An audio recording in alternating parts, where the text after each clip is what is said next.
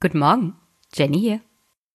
Ich weiß, die letzten Folgen waren alle über die Grundsteuer und eigentlich äh, müsste ich da jetzt noch was nachschieben, aber wir brauchen auch mal eine Pause von dem Grundsteuerreform-Chaos. Äh, sie läuft uns ja auch nicht weg. Olaf scheint es nicht zu schaffen, seine Reformvorschläge so richtig durchzukriegen.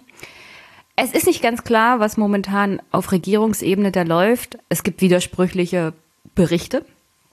Auf der einen Seite sagt man, die Kanzlerin hat den Entwurf erstmal gestoppt und Olaf muss sich mit den Bayern einigen. Auf der anderen Seite macht die Südwest-CDU sich langsam stark, auch so eine komische Öffnungsklausel zu fordern. Also die Bayern sind mittlerweile nicht mehr alleine. Und die Reform, die Olaf auf den Tisch gelegt hat, wird wohl nicht kommen. Hoffen wir doch mal, dass nicht diese komische Flächenmodellreform kommt oder so eine Öffnungsklausel. Also ich hoffe dass jedenfalls. Gibt ja immer noch eine vernünftige Lösung. Bodenwertsteuer, aber vernünftig ist, glaube ich, gerade in Berlin nicht so angesagt. Ja, und weil momentan so und so alle wieder mal am Rad drehen, weil Kevin Kühnert solche Worte wie demokratischer Sozialismus, Kollektivierung, Verstaatlichung und Enteignung gesagt hat. Und Genossenschaften, ah, dachte ich mir, Paul ist doch wieder in Deutschland vom Respublika Podcast.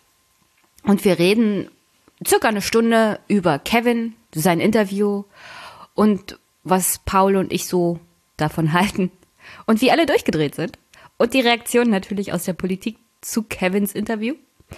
Es wird hoffentlich für euch auch so unterhaltsam wie für mich und Paul.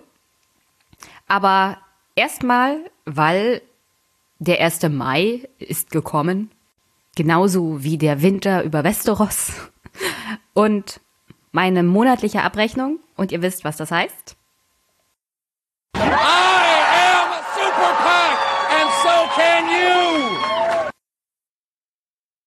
Denn meine Hörer wissen, so ein Podcast braucht auch Unterstützung. Und ich habe Unterstützung. Allen voran natürlich, wie jeden Monat, eine GEZ-Unterstützung von Harald und Taya, meinem neuen kleinen Lieblingshund. Und an dieser Stelle nochmal herzlichen Dank, Harald, auch für die Unterstützung im Aufwachen und Talk Radio Podcast. Denn dank dir bekomme ich jetzt eine Ausgabe der Rentnerrepublik und shame, shame, shame on me, dass ich da Stefan noch nichts beigetragen hatte. Aber insgeheim hatte ich gehofft, dass ich trotzdem ein Buch kriege, wenn ich ihn nicht unterstütze. Unterstützung gibt es ja auch auf andere Art und Weise als finanzielle. Zum Beispiel hatte mir Joscha ja den Intro-Song geschrieben, Outro und jetzt auch den Trenner. Und deswegen, wenn ihr mich unterstützen wollt, liebe Hörerinnen und Hörer, gibt es viele, viele Möglichkeiten. Aber auf alle Fälle erstmal danke an Harald und Taya für die monatliche Unterstützung. Aber ich danke natürlich auch der regelmäßigen Unterstützung von Robert, Kolja, 666, Dankeschön. Also 6,66 Euro, nicht 666. Aber trotzdem meine absolute Lieblingszahl mittlerweile. Danke an Andreas, Martin, Steffen, Frank und diesen Monat wieder dabei eine weibliche Unterstützung. Nicht Carlotta, das tut mir sehr leid, dass ich deinen Namen falsch ausspreche, sondern Charlotta. Charlotta. Ich werde dran denken, deinen Namen Ordnung und ordentlich und richtig auszusprechen. Es tut mir sehr, sehr leid, ich weiß wie schlimm das ist, wenn der Name falsch ausgesprochen wird. Also shame, shame, shame on me. Charlotta, ich gelobe Besserung. Danke an Adam, André und Carsten und zu guter Letzt Ingmar. Und das kompliziert den aktuellen Superpack. Und wenn ihr, liebe Hörerinnen und Hörer, auch da rein wollt, das funktioniert ganz einfach. Spendet mir direkt per Überweisung, per PayPal oder schickt mir was von meiner Amazon Wunschliste. Da sind neben Büchern und Glitzer Berliner Luft auch technische Sachen drauf, die ich mir wünsche. Ich freue mich jedenfalls über jeden kleinen Beitrag von meinen Hörerinnen und Hörern. Übrigens, in letzter Zeit reichlich wenig Kommentare und Feedback. Das könnt ihr natürlich auch geben. Schickt mir eine Mail oder direkt bei meiner Seite, wo der Podcast veröffentlicht wird, könnt ihr einen Kommentar hinterlassen. Oder bei Twitter. Seid kreativ. Ich freue mich jedenfalls über alles, was in irgendeiner Art und Weise konstruktiv an Input ist. Herzlichen Dank schon mal im Voraus. Und zum Abschluss. An dieser Stelle möchte ich schon mal ein bisschen spoilern für die nächsten Folgen. Ich habe ein Gespräch geführt mit Professor Dr. Franzke von der Universität Potsdam, bei dem habe ich selber noch Vorlesungen besucht und Seminare. Und ich habe mit ihm über die Brandenburger Politik gesprochen, die Parteien, die Aussicht auf die Wahlen, die Inhalte, mögliche Koalitionen. Und das ist ein sehr, sehr gutes Gespräch geworden von meiner, also aus meiner Sicht. Ich überlasse das natürlich den Hörern, das zu beurteilen.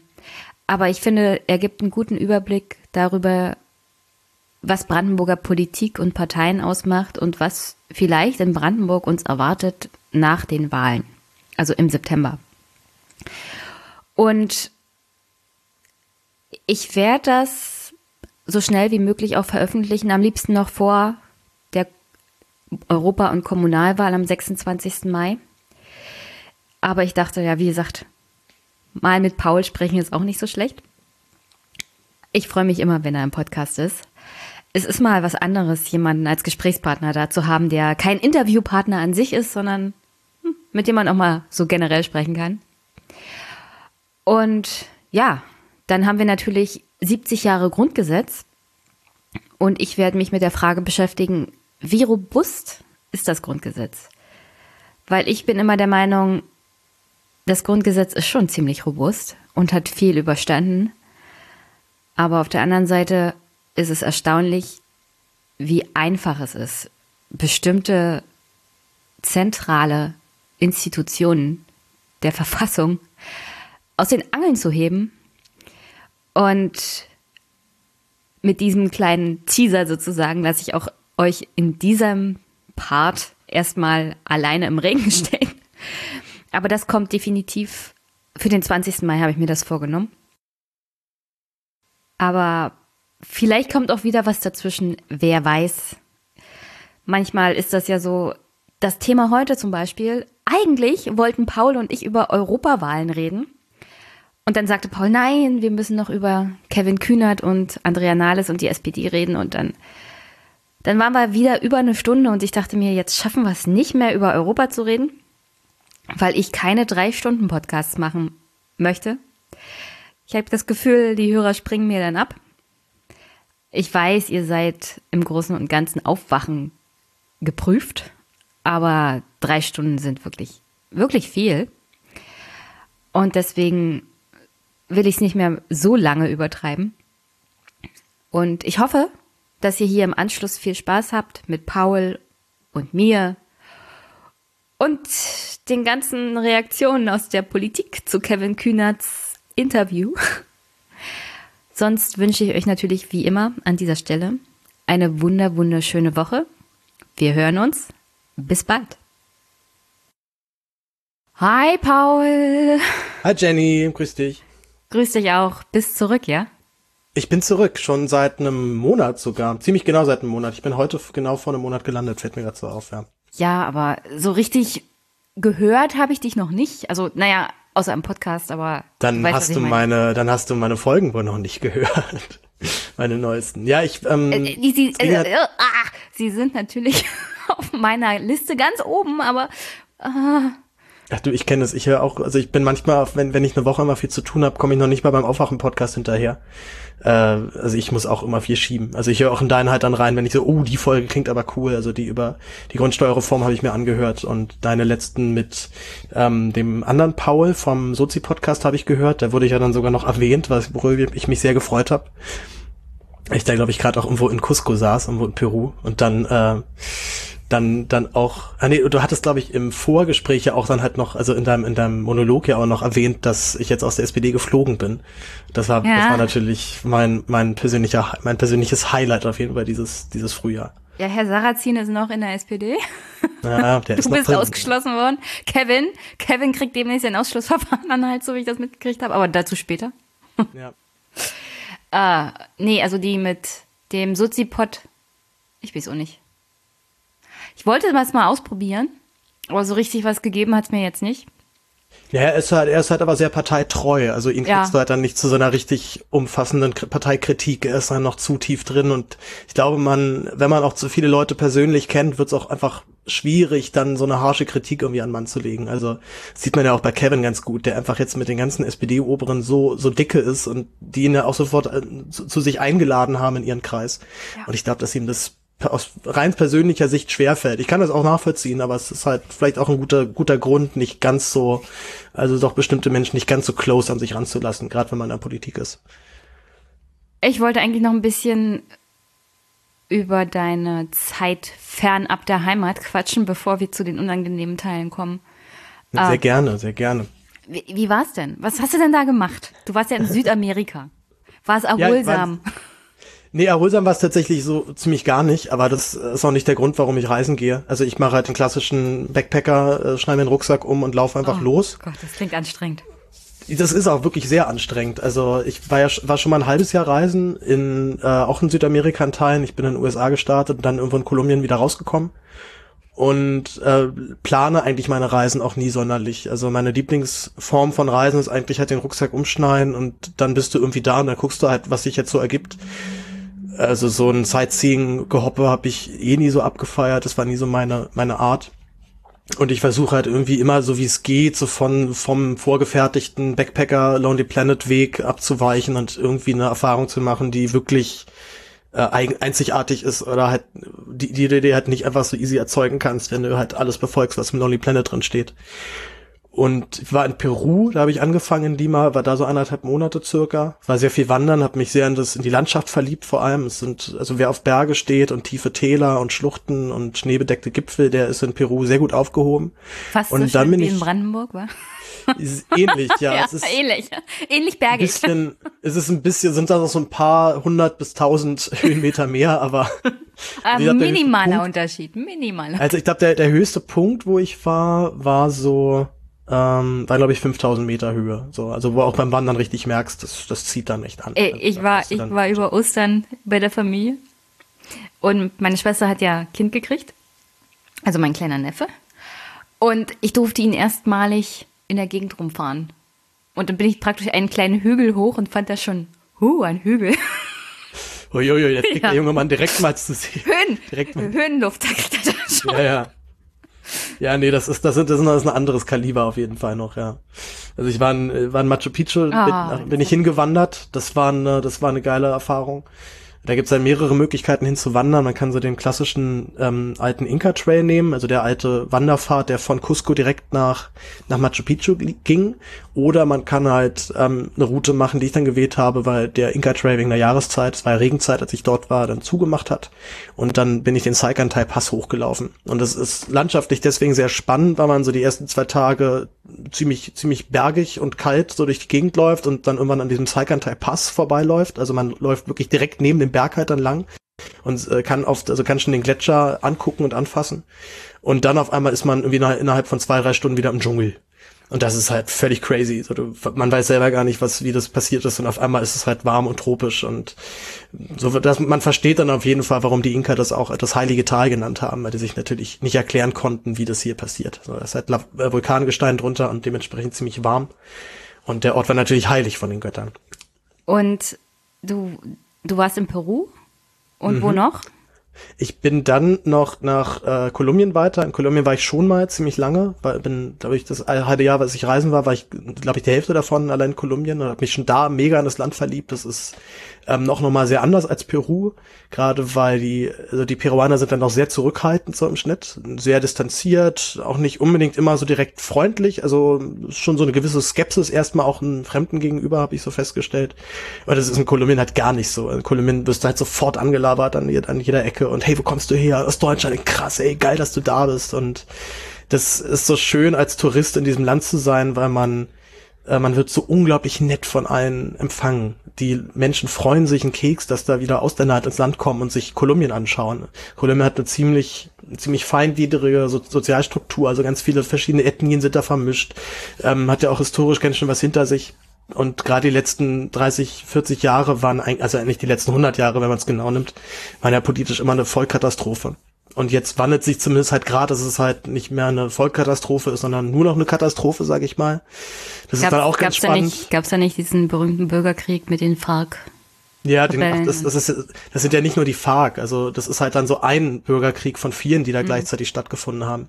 So die FARC sind, glaube ich, noch so, es waren auf jeden Fall auch die größten und sind halt die bekanntesten auch im Ausland, aber die M19 sind halt genauso grob drauf immer gewesen und die FARC sind jetzt halt eben befriedet. Also die FARC, FARC sind jetzt in eine politische Partei umgewandelt worden und sitzen im Parlament und haben Rederecht und äh, ja, haben sich halt von allen Straftaten abgeschworen. Und dann ist halt immer sehr spannend, wenn man dann so mitbekommt, dass es in, in der kolumbianischen Politik weder gut noch böse gibt. Die sind alle mehr, mehr oder weniger gleich scheiße. Also der ähm, äh, José Manuel Santos, der ist vielleicht noch Leuten hier im Esten noch bekannt, der Präsident, der das Friedensabkommen ausgehandelt hat. Mhm. Der geht halt dann so als der, der gute Politiker. Und dann hört man aber, dass sein Amtsvorgänger, äh, Alvaro Uribe, der einen ziemlich harten Kurs gefahren hat ähm, Richtung Guerilla abschlachten. Also hat halt Kopfgeld aufgesetzt. Für jeden Soldaten, der einen Guerilla tötet, gibt's 10.000 Dollar. Und naja, du kannst dir denken, was passiert ist. Es geht sehr schnell dann dahin, dass man halt Zivilisten äh, ja, bezichtigt, Pseudo, dass sie Guerillas sind. Genau. Genau, man, also da gibt's halt dann so Fälle, dass dann, was ich, dann wurde ein ganzes Dorf halt abgeknallt und man hat halt doch mal schnell irgendwie so zehn, äh, so zehn FARC-Uniformen irgendwo ausgegraben und die halt noch schnell, und die dann schnell umgezogen, die Leichen, dass man halt da sein Geld einstreichen konnte. Und ähm, jetzt rate mal, wer unter diesem, unter diesem Präsidenten, der das befohlen hat, Verteidigungsminister war. Ich denke mal, der jetzige Präsident. Mm, ja, der, also Santos ist jetzt schon nicht mehr Präsident, so. aber genau. Ja, auf alle Fälle Santos den, den halt, den wir als hier den, den Guten so ein bisschen ansehen. Und das ja, ist halt alles so dieselbe Kaste. Bürgerkrieg so. keine guten Menschen. Es ist äh, wirklich richtig übel und dann äh, jetzt ist ja jetzt ist halt wieder auf noch weiter rechts gekippt. Also jetzt ist halt jetzt habe ich den Namen von dem jetzigen Präsidenten vergessen.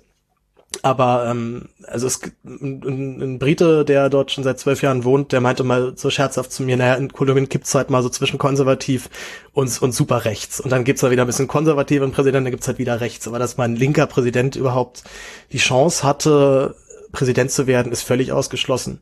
Äh, die eine Tourguidin, die uns so eine Politiktour durch Bogota gemacht hat, die hat halt erzählt, dass seit dem Friedensabkommen ist es schon deutlich besser geworden, auch alles. Also es ist sehr viel friedlicher auch geworden.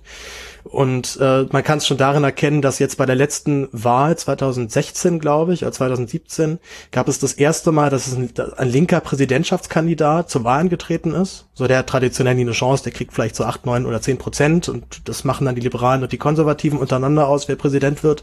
Aber es war jetzt die erste Wahl, wo dieser linker, wo dieser linker Präsidentschaftskandidat nicht erschossen wurde.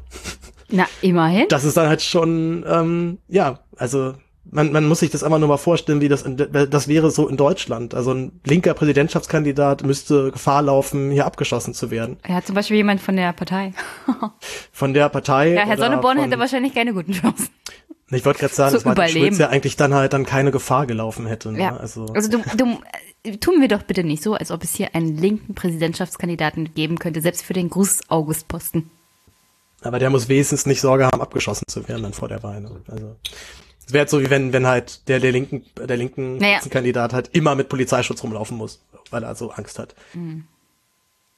Also da, da Obwohl sind halt du dich dann in so dem Fall Welten. wahrscheinlich auf den Polizeischutz auch nicht so richtig verlassen kannst. Das kommt so ein bisschen drauf an. Also wenn du als Touri durchs Land läuft, bist du da schon echt safe. So und die Polizisten sind auch, also behandeln dich dann auch ähm, nochmal besonders und du bist, sind auch besonders nett zu dir. Die Leute, die halt eben wirklich Angst haben müssen vor der Polizei, sind die Einheimischen selber, weil für die gelten halt eben dann diese normalen Rechte. Und ich als Europäer oder generell Weißer habe dann natürlich so eine gewisse Schutzzone immer um mich rum, was auch ein bisschen komisch ist, aber das merkt man generell erst beim Reisen, was für ein unglaubliches Glück man hat, dass man mit so einem deutschen Pass geboren wurde, wofür ich ja nichts getan habe. So, ich habe halt einfach nur, habe halt einfach nur deutsche Eltern gehabt. Fertig. Das war's. Ah, den Pass habe ich übrigens auch nicht.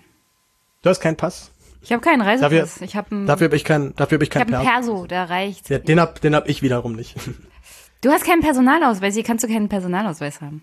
Ich weiß nicht, der ist irgendwann abgelaufen und seitdem habe ich mir keinen neuen gemacht. Und wenn ich mich ausweisen musste, hat bis jetzt auch mein Studentenausweis immer ganz gut gereicht oder halt im Zweifelsfall dann der Pass. Also wenn es wirklich amtlich sein musste, nehme ich halt meinen Pass mit. Ja, gut, dann musst du halt auch. irgendwann mal 50 Euro plus bezahlen. Ich weiß ja nicht, ich habe noch so einen alten gekriegt. Ich hatte noch Glück, ich konnte es mir aussuchen. Und der neuere, ja. der war teurer. Und dann habe ich natürlich ja. den alten genommen, weil ich absolut geizig bin. Was an ja, sich auch keine schlechte Wahl war, weil du für den neuen wohl schon so irgendwelche Daten abgeben musstest und so. Ja, Fingerabdrücke sind drin gespeichert. ja, ja. Beispiel. Und ich war, hab's einfach nur gemacht, weil ich zu geizig war und hatte mir damals keine Gedanken darüber gemacht. Aber jetzt muss ich mir irgendwann mal so einen neuen besorgen und finde das richtig scheiße mit den Fingerabdrücken. Ja, ja, das war tatsächlich auch so ein, so ein Abturner für mich, dann halt zu sagen, nee, dann, dann hole ich mir einfach keinen neuen. Das hat auch funktioniert. Gut. Und Venezuela, war das Thema bei deiner Reise? Ja, also nicht direkt, dass ich in Venezuela war, aber man trifft halt ständig Leute, Dank. die aus Venezuela sind. Also ich habe sehr viele mit vielen Menschen gequatscht, die aus Venezuela gerade geflüchtet sind. Und äh, sehr interessant, dass dort zum, also also jetzt so eine Anti-Refugee-Bewegung habe ich jetzt da nicht gesehen und gibt's vielleicht, aber sind jetzt nicht irgendwie populär und hat mir auch keiner irgendwie bestätigen können, den ich gefragt habe also man ist da doch sehr, sehr sozial insgesamt, was solche Fragen dann angeht. Ich glaube, so eine gewisse Grundabneigung gegen die USA hast du auch in fast jedem südamerikanischen Land. Oder zumindest halt eine Grundabneigung gegen die Regierung oder gegen diesen Staat an sich. Also ansonsten kulturell ist natürlich, sind die Amerikaner dort super populär und jeder läuft halt mit amerikanischen Klamotten rum und hört amerikanische Musik. Also kulturfördernd sind die dann schon, aber nicht, also sind politisch nicht so, jetzt nicht auch so die Heroes. So, man weiß auch ganz genau, was, was da für Interessen dann dahinter stehen. Äh, mein, meinst du, die meisten erwarten, dass es da noch eine Intervention gibt oder dass Maduro sich halten wird? Äh, also ich kann jetzt kann kann das jetzt nicht für für Gesprächspartner sagen, mit denen ich da gequatscht habe, weil das hat eigentlich, glaube ich, keiner, keiner, keiner wirklich ernsthaft mit gerechnet. Ich hoffe halt auch nicht, dass es passiert. Ich habe tatsächlich aber auch den Verdacht, dass, also selbst ein Trump ist da nicht so, so blöd, dass er dort militärisch in diese Länder einfällt. Weil er hat halt dann, dann eben den direkten Flüchtlingsstrom halt von, von Süden. Also, ich glaube, die sind damit ganz gut beraten, wenn sie weiter in, auf anderen Kontinenten Krieg führen. Da sind sie halt dann nicht so direkt mit den Konsequenzen betroffen. Und nicht in der eigenen Hintertür. Ja, eben, also ich, ich glaube, dass da gibt's dann doch genug Berater, die ihm sagen, nee, das, äh, das geht uns, das geht dann schief. Ja, aber wir haben ehrlich Krieg, zu sein, der Krieg er hat, zu er nah hat die dran. Berater, er hat die Berater, die seit George W. Bush versuchen, Venezuela wieder in den Schoß der konservativen Nationen zu führen. Also hoffen wir mal, dass die sich, ähm, dass die alle irgendwie das doch nicht durchgesetzt bekommen. Gott sei also Dank das, haben also sie ja zu Hause genug zu tun mit Ja, Absetzungsbewegungen und Justizministern, also die lügen. Also wenn, wenn die das wirklich machen, dann gibt's dort eine, also gibt's dort eine üble Katastrophe. Und vor allem kann ich mir nicht vorstellen, dass dann, also es wird dann auf jeden Fall auch Solidaritätsbekundungen geben, vielleicht dann eben auch Kriegseintritte. Also Bolivien zum Beispiel ist halt hart an der Seite von Venezuela. Ähm, da gibt's halt eben dann noch viel Verbundenheit. Also dieser südamerikanische Raum hat dann doch so eine gewisse Solidarität untereinander. Und ich glaube, wenn da jetzt, wenn da jetzt jemand von außen eindringt, gibt es dann schon so einen, so Effekt, dass dann Leute auch sagen, nee, nee, wir stellen uns jetzt gegen die Amerikaner, und zwar als, als Staatenbündnis. Vielleicht wird das das einzig, was daran irgendwie positiv ist, wenn die, wenn die USA dann intervenieren, aber es wird ein ziemliches, das wird richtig grob. Ich will es mir eigentlich gar nicht vorstellen. Okay. Also, aber im Großen und Ganzen warst du mit deiner Reise zufrieden. Hat, ja, total. Hat dir Spaß gemacht ich bin total überrascht, vor allem wie schnell es dann halt geht, dass man wieder, dass man wieder so in den Alltagstrott dann auch so reinkommt. Also ich bin halt Freitag gelandet und Montag war Uni. So, also es ging halt Schlag auf Schlag. Deswegen ähm, hatte ich nicht so wirklich viel Zeit zum, zum Erholen, was eigentlich doch nach so einer Reise doch notwendig ist. Ja, Uni Weil ist ja auch so furchtbar anstrengend. Ach ja, man muss halt immer aufstehen und hin und so, ne? Also ich finde oh, das schon jetzt nicht. Gott. Wann musst du aufstehen zur Uni? Sechs Uhr morgens? Ähm, nee, nee. Naja, ich habe ich hab eine Vorlesung mittwochs um 8.15 Uhr. Das finde ich schon eine bodenlose Frechheit eigentlich, dass man uns das äh, zumutet. Paul, dass, ich, dass ich um sieben, dass ich um fucking 7.30 Uhr hier das Haus verlassen muss. Ich sonst sage ich immer um 10. Alles entspannt. Also läuft. Oh, oh Gott, ich möchte auch nochmal 20 sein. Ja, ich bin nicht 20. Also 20 würde ich auch gerne nochmal sein, aber. Ja, aber du bist nicht gern. so jung wie ich. ich bin auf jeden Fall ganz gerne 25, so viel kann ich sagen. Ja. Ja, genieße die Studentenzeit, genieße es, dass oh, du yes. erst 7.30 Uhr das Haus verlassen musst. Oh yes. Ja. Naja, wie 37 ist ja dann früh. Also Normalerweise Auch um, das solltest du genießen. Um neun, um neun auf, wenn ich. Ich so. stehe um fünf auf. Und ich hasse ja, ne, so Augen auf bei der Berufswahl, ne? Ich hatte mir was anderes ausgeguckt.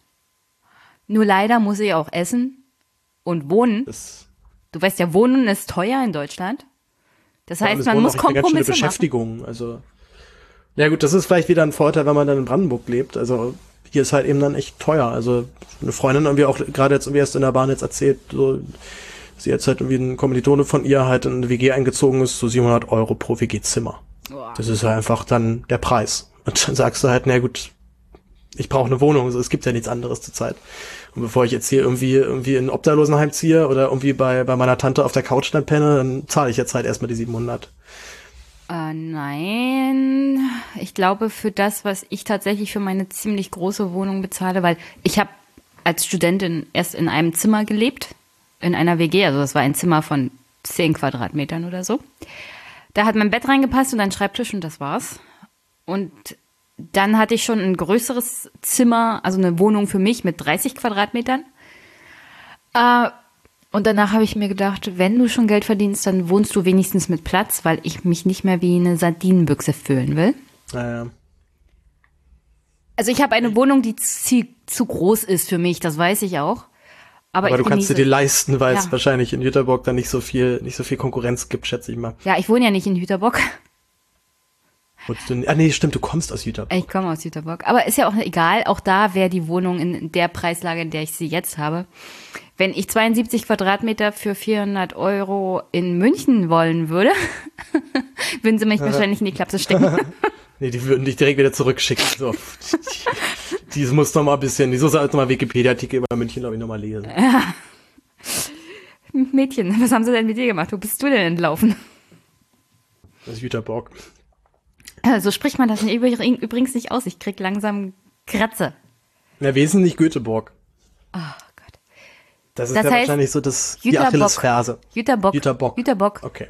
Jüterbock. Die Deutsche Bahn kriegt es nicht hin, den, den Namen der Stadt, in dem sie jeden Tag stündlich anhält, vernünftig auszusprechen.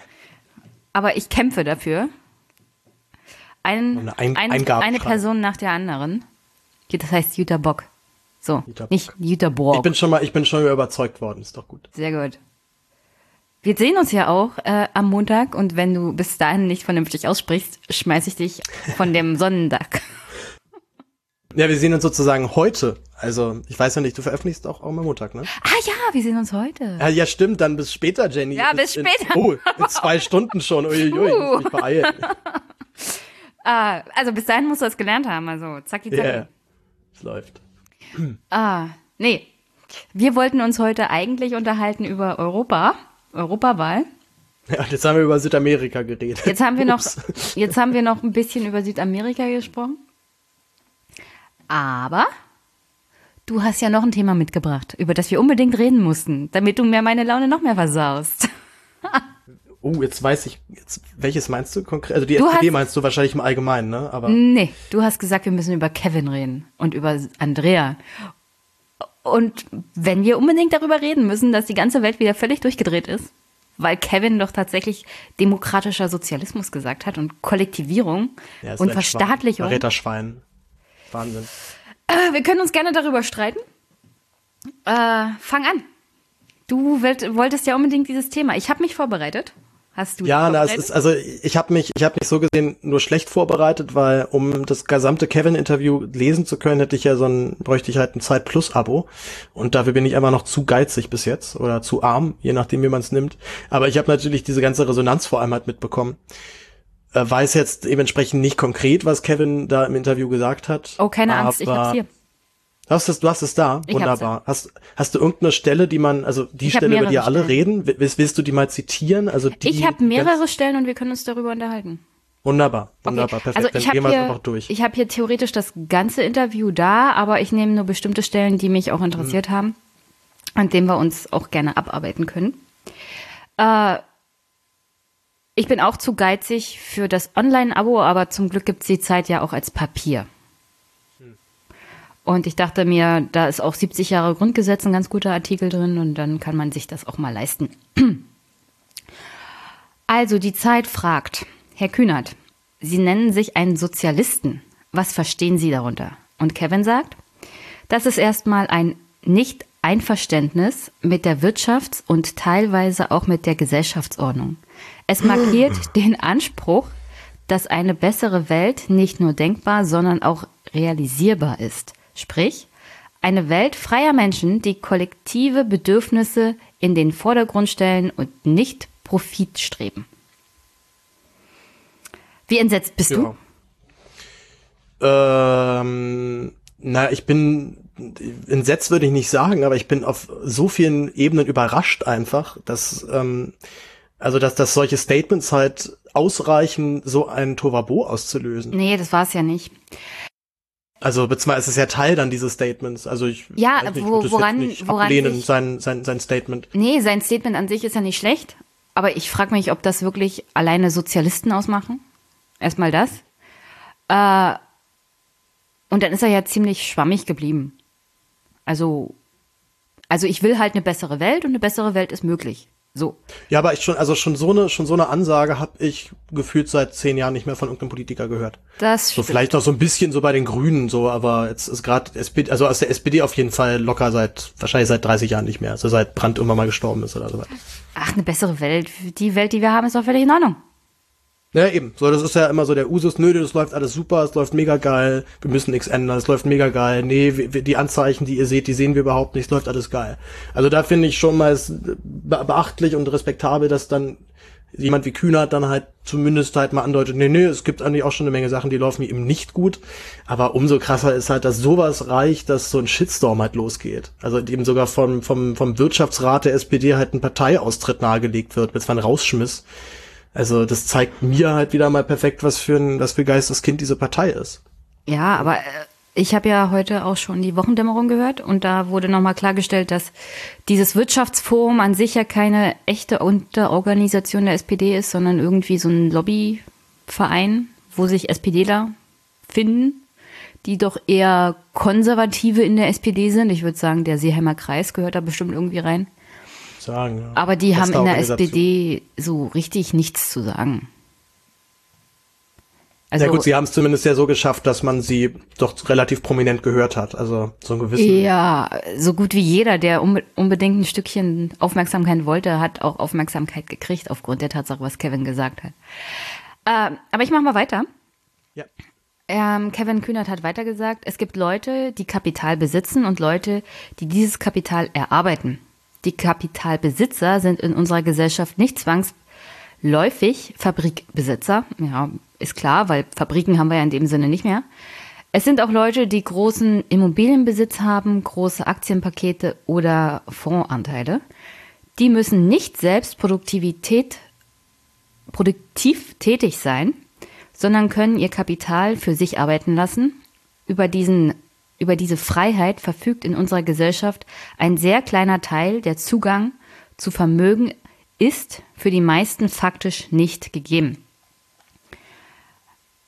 Also ich finde es ja schön, dass Kevin hier versucht, auch mal eine theoretische Debatte, also anhand auch von theoretischen Ideen loszutreten. Aber das ist mir alles zu kopflastig. Warum sagt er nicht einfach, die Vermögen sind ungleich verteilt und das ist schon seit Generationen so und langsam müssten wir daran was ändern? Ja, ist, die Ansage könnte deutlicher klarer sein. Ähm, und was mir jetzt in dem in der Passage halt eben fehlt, die politische Forderung daraus abzuleiten. Also zu sagen, wir haben einen gewissen Pulk von Menschen, die Kapital besitzen und zwar sehr viel. Und ne, was für mich da immer noch mit einer der größten Ungerechtigkeiten ist, dass die das halt zu deutlich günstigeren Konditionen versteuern können. So wer Kapital besitzt und Kapital für sich arbeiten lässt in Form von Aktien, der zahlt dann nur die 25 Prozent Kapitalsteuer und halt Kapitalertragssteuer und nicht die äh, den normalen äh, Lohnsteuersatz. Mhm. So, du, du bist da, du bist da sehr viel fitter als ich. Ich hoffe, ich habe jetzt keine Begriffe durcheinander gebracht. Also zu den Re Reaktionen und den tatsächlichen politischen Forderungen können wir ja noch kommen. Hm.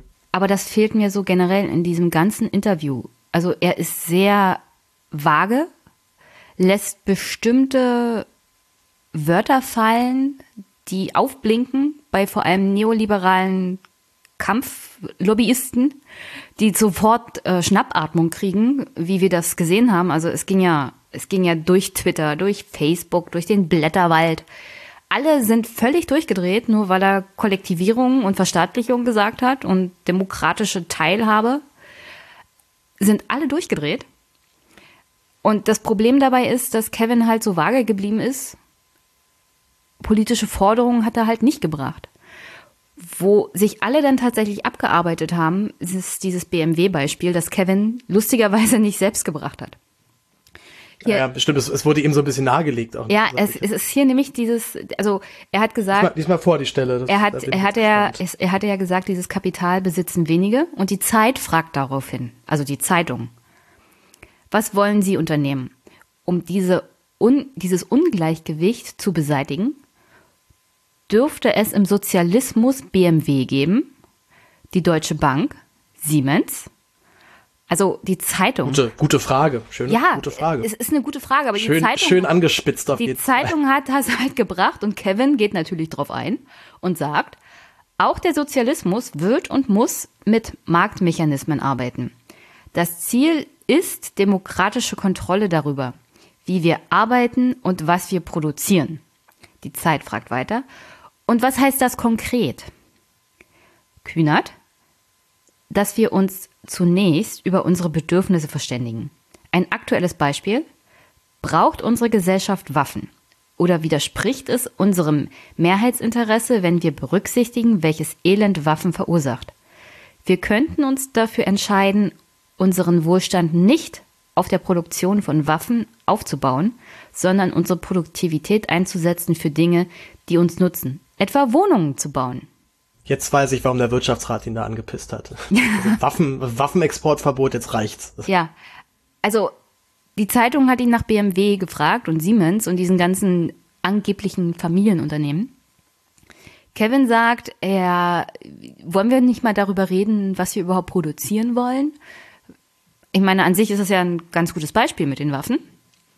Und die ganze Welt dreht durch, weil Kevin Kühnert angeblich gesagt hat, man muss BMW kollektivieren. Also, das, also er hat es so an sich noch nicht mal gesagt. Er hat es nicht er gesagt. Wahnsinn. Also ich meine, es ist ja gut, gut, dass wir mal drüber reden. Ne? Vielleicht sollten wir das den alles nochmal mitteilen, dass, er, dass sie sich da ein falsches Zitat rausgepickt haben. Was mich an der Debatte halt so stört, ist, dass alle sich auf diese BMW-Kollektivierungsidee stürzen, die erstmal von der Zeitung kam und die dann von anderen rein interpretiert wurde. Und dass Kevin aber sonst nichts wirklich Inhaltliches beigetragen hat. Also man könnte ja davon ausgehen, dass Kevin Kühnert hier vielleicht mal im Rahmen von Aufmerksamkeitsgenerierung auch eine allgemeine Debatte darüber führen wollen würde, welche grundsätzlichen Probleme unsere Gesellschaft hat und dass das dass sein Anliegen ja ist, dass die SPD diese Debatte führt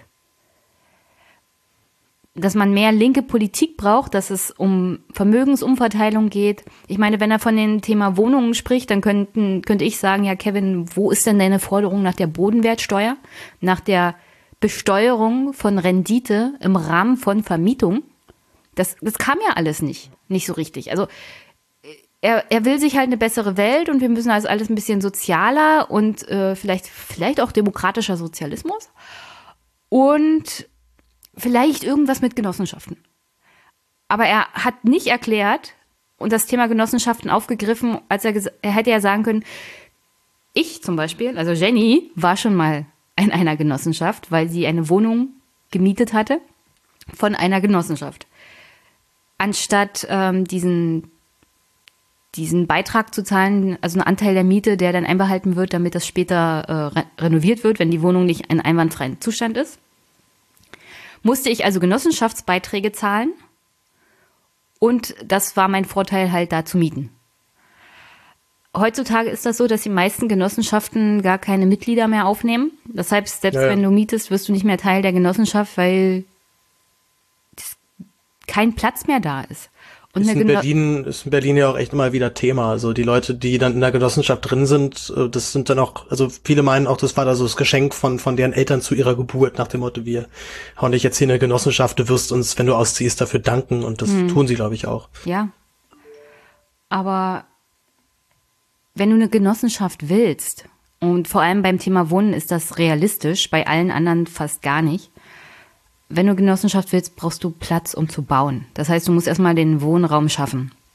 Und das ist in Berlin ja ein bisschen kritisch, weil das meiste Grund und Boden gehört nicht der Stadt. Die Stadt könnte, die Stadt könnte theoretisch Genossenschaften aufbauen, aber dazu bräuchte sie ja Wohnraum und dazu müsste sie selber bauen. Und erstmal hat sie nicht den Grund und Boden umzubauen, dann hat sie das Geld nicht umzubauen. Also. Ja, Berlin hat auch nicht um die Kompetenz zu bauen. Das sollte man auch nicht vergessen. Also die Großbauprojekte, die wir hier so an den Start bringen, die äh, funktioniert meistens immer irgendwas nicht. Ist meistens immer was mit, mit Entrauchungsanlage. Ja, ich weiß, das ist so ein Berliner Problem. Hm. Mhm. Ja, also in Berlin ist äh, tatsächlich das Ding, dass wir eigentlich zurzeit so in den letzten Jahren jede freie Fläche, die wir haben, halt mit welchen Shoppingcentern zugekleistert haben. Und ähm, ich habe ja immer so eine, so eine Vision, dass, dass ich irgendwann mal kollabiert die Wirtschaft komplett und der ganze Einzelhandel stirbt und dann stehen diese ganzen fetten Malls einfach frei und keiner ist mehr drin und wir überlegen uns, was wir damit machen sollen. Also, wenn jetzt ist jetzt irgendwie hier die Eastside Mall eröffnet worden, das ist direkt an der Warschauer, Warschauer Brücke, an der Warschauer Straße. Eigentlich halt früher so das eins, eins der Herzzentren der linken Szene oder wo halt direkt die linke Szene auch begonnen hat und jetzt ist es halt komplett durchkommerzt. Also es ist wirklich unangenehm. So das RAW-Gelände ist ja, was ja eigentlich noch so aus so einem alten alternativen Spektrum ja auch kommt, ist inzwischen auch ziemlich, ziemlich verturit. Und jetzt sitzt er halt eben dort, äh, der, der Bahnhof ist jetzt auch komplett neu gebaut worden, er zieht da dort McDonalds ein. Das wird halt so richtig eklig, so dass ich dann, dann nicht mehr gerne hingehen möchte eigentlich, was schade ist. Also. Was ich eigentlich noch sagen will, ist, dass diese Genossenschaftsidee für produzierendes Gewerbe, also was jetzt in dieser Aufregungsdiskussion so ist, wie man kann doch BMW gar nicht kollektivieren, äh, theoretisch könntest du das schon. Also du könntest aus BMW eine Genossenschaft machen oder man könnte eine Firma gründen, die ist eine Genossenschaft. Und dann hat man halt Mitglieder. Das ist gar nicht so alt, nur es gibt halt wenig Genossenschaften, die tatsächlich im produzierenden Gewerbe sind, weil der Markt, ja. wie er momentan ist, das gar nicht hergibt. Du müsstest alles halt auch über die Mitglieder, was Investitionen etc. angeht, laufen lassen. Und das ist alles ein sehr naja, das verhindert halt schnelle Reaktionen für aktuelle Marktgeschehnisse. Das heißt, du kannst nicht von heute auf morgen sagen, so, ich kaufe jetzt das oder ich äh, produziere das jetzt mal anders, weil du müsstest erst durch den demokratischen Prozess eine Genossenschaft laufen lassen. Und das verhindert Genossenschaft im, Demo im produzierenden Gewerbe, weil du die Zeit manchmal gar nicht hast. In drei Monaten ist das Unternehmen dann schon weg oder so. Also an sich Genossenschaften für Wohnungen, ja, aber da geht er, wie gesagt, auch nicht auf das Kernproblem ein. Naja, also so wie ich, so wie ich das Ganze jetzt ein bisschen lese oder höre ja viel mehr, ging es ihm ja darum, halt mal Debatten anzuf äh, anzufechten, mit mal Debatten anzustoßen, die sonst halt in der Politik nicht geführt werden. Und ich glaube weniger, dass sein an sein, sein, ähm, seine sein Plan war jetzt ein komplett fertiges politisches Konzept jetzt vorzustellen und das setzen wir jetzt dann um, weil er dann halt eben auch genau weiß, das wird mir dann umso mehr noch irgendwie inhaltlich zerpflückt. Mhm. Ähm, aber also es ist ja erschreckend und deprimierend genug, dass schon so eine Ankündigung, also einfach halt nur zu sagen, der Status quo wie er zurzeit ist, funktioniert nicht mehr. Er funktioniert in vielen Bereichen nicht mehr. Wir brauchen dringend ein Umsteuern in bestimmten Bereichen. Wir brauchen eine weitere Beteiligung der, ähm, der Gesellschaft, wenn es um wirtschaftliche Fragen und Entwicklung geht. Und wenn dann schon das ausreicht, dass ja, also dass CDU und FDP dann rumheulen, so klar geschenkt, aber dass seine eigene Partei ihn dafür halt irgendwie, also das, das, das finde ich so Wahnsinn. Und ich meine, was, was hat Carsten? Ich, ich bin ja, ich bin ja endlich geblockt worden von Johannes Karst. Ich habe lange, lange dran ge, gestrickt, aber jetzt hat's geklappt. Und ähm, der hat ja irgendwas getwittert von wegen, was hat der denn da geraucht? Also so richtig herablassend, arrogant. Was, was will der, was will der Vollidiot? Was labert der da schon wieder für einen Blödsinn? Also also mir hat diese Reaktion wieder gezeigt, so sehr ich mich auch kurz vielleicht gefreut habe, dass Kühnert mal wieder so einen BR-Stand gesetzt hat, habe ich mich halt direkt schon wieder so bestätigt gesehen, auf gar keinen Fall diese Partei zu wählen und auch jedem, der sie überlegt zu wählen, zu sagen, auf gar keinen Fall. Das Letzte, was die Partei jetzt irgendwie braucht, dass man sie wählt. So, die muss so richtig auf die Fresse fliegen, vermutlich, dass sich dort doch noch vielleicht ein paar Sachen mal ändern. Und selbst da bin ich mir noch nicht mehr sicher. Wir können ja gerne mal die Reaktion durchgehen, weil ich habe gerne. Ich habe wirklich kein gutes Bild von dem Ganzen, was Kevin da auch gemacht hat. Nicht, dass die SPD sich da besser anstellt. Hören wir doch mal erstmal, weil darauf hast du ja am ersten reagiert, Andrea Nahles The äh, Thesen oh, yes. zu Kevin, beziehungsweise ihre Aussage zu Kevins Aussagen. Kühnert stelle zwar die richtigen Fragen, sagte Parteichefin Nahles am Mittag in Leipzig, aber Ich finde die Antworten, die er gibt, falsch. Das sind auch nicht die Positionen der SPD. Aber die Frage dahinter, wie gerechte Verteilung von Reichtum organisiert werden kann, was man tun kann gegen die zunehmende Spaltung zwischen Arm und Reich, das sind richtige Fragen. Ich glaube, da ist er ganz auf deiner Linie. Oh Gott. Natürlich findet Jenny nicht nur die verkürzte Aussage, die irgendwo in der Zeitung steht, über die sich Paul aufregt, sondern ich habe natürlich auch den zweiten Satz dahinter gefunden. Und sie hat ja dann auch recht.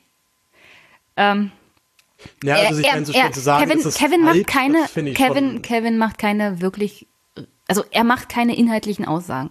Es, er bleibt im Wagen, er macht Larifari, er hat einen großen Aufschlag gemacht und ich glaube sogar, dass das abgesprochen war mit Andrea. Ja, das vielleicht haben, sie, sich mein, das, vielleicht haben sie sich das anders vorgestellt jetzt im Wahlkampf. Oh, die Leute reden wieder über die SPD und wir haben ja eine linke Partei. Und äh, Kevin, du kannst ja die ganzen jungen Leute abfangen mit diesen coolen Sprichwörtern, die du da raushaust. Du bleibst mal im Wagen und ich fange das wieder ein und dann kommen wir zur Kerndebatte. Und dass es, dass es halt nicht ganz so richtig läuft. Und so wirkt das halt auf mich. Es wirkt ja, wie ein also, abgekatertes Spiel. Kevin hat mal ein paar Aufschläge gemacht. Alle wissen, wie es abläuft in der heutigen Medienlandschaft. Alle regen sich auf, weil er ein paar Stichwörter gesagt hat, wo, wo Christian Littner ein Herzkasper kriegt. Aber er bleibt halt im Wagen, kommt nicht ganz zum Punkt.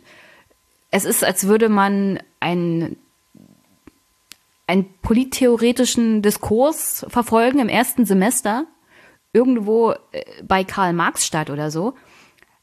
Aber es hat mit der Realität halt wenig zu tun. Und er sagt auch nicht klipp und klar, was Sache ist. Und das stört mich so dabei. Und Andrea Nahles hat dann die Möglichkeit, das einzufangen und zu sagen, aber das und das ist halt Sache. Und im Großen und Ganzen hast du ihr ja sogar recht gegeben. Weil die Kerndebatte, die wir führen müssen, die hat sie ja auch angesprochen, aber wir führen sie nicht, weil sich alle nur über Kevin aufregen. Und Andrea ja, Nahles hat nicht also das Profil, das auch aufzugreifen. Also ich muss kurz den, den, ähm, die, die Beleidigung zurückweisen. Ich hätte Andrea Nahles recht gegeben. Das würde mir niemals unterkommen. Ähm, nee, du aber hast ich, es ähnlich gesagt. ja, ja, Gib ich habe nicht gesagt. Gib zu.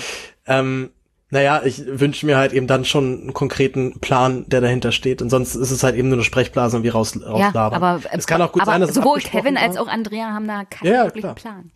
Nee, natürlich, Plan haben die überhaupt nicht und vor allem haben sie auch wieder unterschätzt, wie es halt dann doch ankommt. Also das Zitat so, ich habe es tatsächlich so auch noch nicht gehört. Ich hatte die ähm, auch nur den Deutschlandfunk, äh, zwar der 24 mir dann durchgelesen, die hat eben halt nur, Andrea Nahles sagt, Zitat Anfang falsch, Zitat Ende. Hm.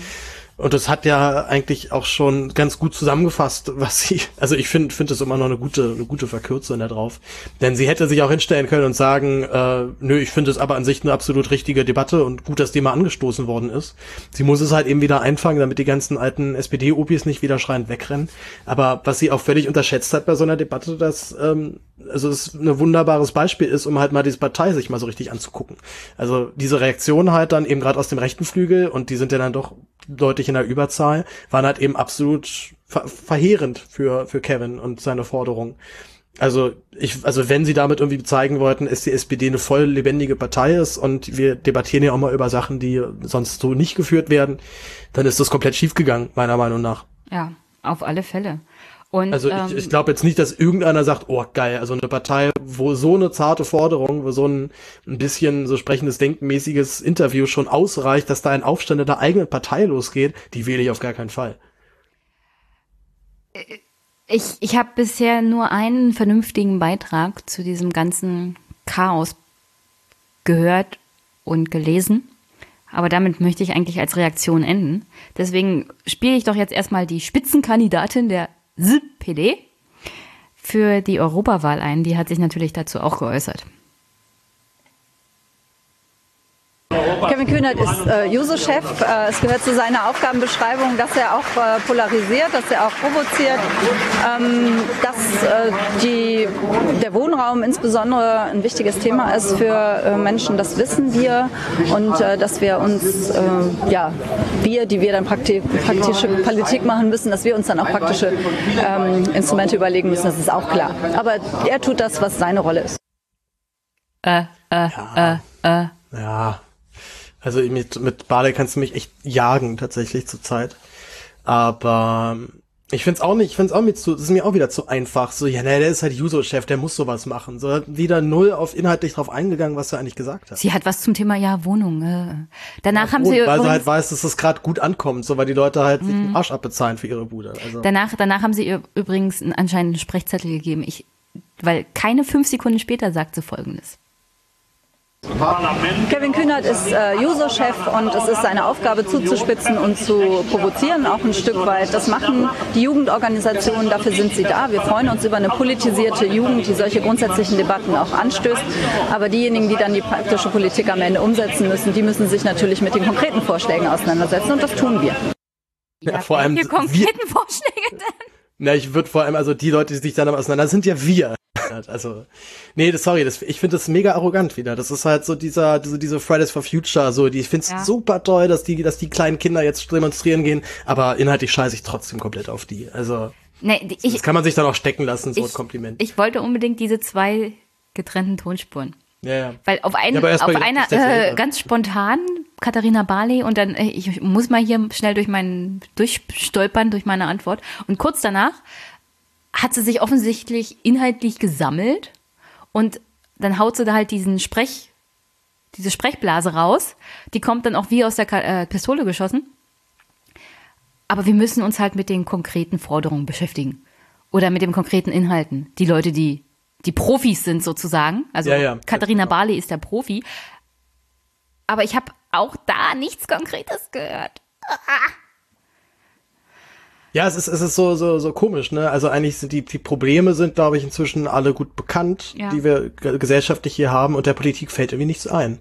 Äh, die sitzen halt irgendwie alle da und checken die Welt nicht. Also ich habe ja über, ähm, äh, über meine Freundin, ihr Papa arbeitet im Justizministerium und der hat dementsprechend auch ja viel dann halt mit den Leuten direkt zu tun, auch vor allem halt eben viel mit, mit Sozialdemokraten. Und was der halt meinte, dass die eigentlich größtenteils wirklich da sitzen und so ein bisschen, so ein bisschen beleidigt sind, so warum das alles nicht ankommt, was sie so für tolle Ideen haben. Also die verstehen die Welt nicht mehr. Ich habe ja die ganze Zeit gedacht, die sitzen halt dort und wissen halt, okay, wenn wir im nächsten Jahr nicht irgendwas Gescheites hinbekommen, dann sind wir weg. Aber die sitzen halt wirklich da, nö, wir machen alles gut. Das ist alles super, was wir machen, die aber Leute verstehen einfach nicht an. einfach nicht. Genau, die wirklich, also die sitzen wirklich da und denken, die Leute verstehen sie einfach nicht. Und ich weiß halt auch nicht, was ich dann zu so viel, was ich zu so viel, ich weiß nicht, kann man es Arroganz nennen oder einfach nur, ist das einfach nur eine Form von, von Blödheit? Also, äh, es fällt mir irgendwie auch so schwer, jetzt auch wirklich jemanden ich meine, man ernst zu nehmen, wenn er sagt, er wählt SPD aus Überzeugung. So, ich habe mich in der Uni letztens hart damit einem gezofft, weil ich ihm das einfach nicht glauben konnte, dass er diese Partei zurzeit aus Überzeugung wählt. Also wo denn? Welche denn? Was denn? Und so richtig und dann kam halt so naja Europa halt und Frieden und also die so der hat halt Europa eigentlich ist so die, die Antwort die, Paul ja wir wissen halt die Frage ist halt noch nicht noch nicht bekannt also ja, und dann haben die sich halt irgendwie, ich weiß noch, das letzte Mal, als ich irgendwie mit Jusos was zu tun hatte, sahen die, saßen die auch so rum meinten, ja, wir haben echt so einen geilen Slogan auch dieses Mal. Also haben diesen, äh, diesen Slogan halt total abgefeiert. Welchen Slogan? Ja. Europa, Europa ist die Antwort? Ist, Europa ist die Antwort. Ja. Ähm, also wirklich meine erste Reaktion war darauf, ja, was sind die Frage? Ja, ja, ja, ja. Und mehr konnte immer noch keiner sagen, was ist die Frage, weil der Europakandidat, der mit mir reden wollte, Herr Simon Faut, naja. Wer, wer, wer ist das? Wo, wo ist der? Ich kenne den nicht, nie gehört. Herr Simon Faut äh, war eigentlich nicht der designierte Spitzenkandidat, der war mal Redenschreiber für Sigmar Gabriel im Außenministerium.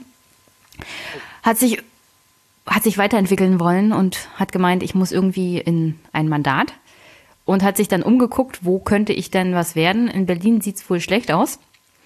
Aber Brandenburg ist ja zum Glück in der Nähe. Und hat dann gesagt, ja, ich wohne da und da und das ist meine Freundin. Und dann wurde er zum Spitzenkandidaten gemacht. Ähm, die designierte Spitzenkandidatin war die ehemalige Juso-Vorsitzende der SPD Brandenburg und der Ministerpräsident wollte sie auch unbedingt als Spitzenkandidatin. Also da ist auch der Ruf Parteisoldatin dann nicht weit. Und das war wahrscheinlich für Simon Faut auch ein Vorteil.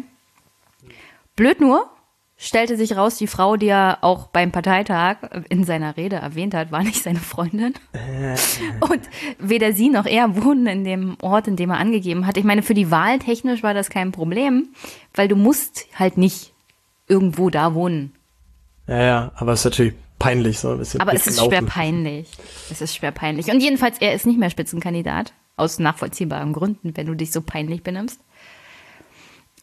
Was für mich blöd war, weil das Wochenende danach, nachdem dieser Skandal hochkochte, war unser Gespräch angesetzt und ich wollte ihn ein paar Sachen fragen zum Thema Europa. Und die jetzige ja, Spitzenkandidatin hat irgendwie keine Zeit, ist völlig überfordert mit dem Wahlkampf. Ach, schade. Na naja, gut, die muss jetzt irgendwie auch, das ist irgendwie auch dann interessante, interessante Wendung, wenn du auf einmal ja, also, Kandidatin bist. Es ist viel wichtiger, sich mit äh, Ralf Stegner zu treffen, als mit mir. Und mir mal Europa zu erklären aus Sicht einer jungen Frau aus dem Osten, die Kinder hat und hier auch verwurzelt ist. Äh, wir könnten uns ja gerne mal über Europa unterhalten und so, aber nein, Wahlkampf ist wichtiger. Vor allem mit Ralf Stegner. Ralle, ja. Ja, generell über Europawahl, ne? Das ist ja eigentlich unser Hauptthema heute auch. Ja, aber wir sind noch nicht mit Kevin durch, weil ich wollte dir Immer, noch oh. zwei, ich wollte dir noch zwei Reaktionen darauf, weil die von der FDP wollte ich dir jetzt nicht vorenthalten. Nee, auch äh, ich habe auch gerade gegessen. Das Nein, die muss ich dir jetzt vorspielen, weil Linda Teuteberg ist ja die neue Generalsekretärin der FDP. Die ist von der FDP Brandenburg und sie ist Ach, voll. Die. Ja, ja, ja, ja, sie, ja, ja. sie ist wirklich ein, also ein super Gewinn für Herrn Lindner und seine Partei.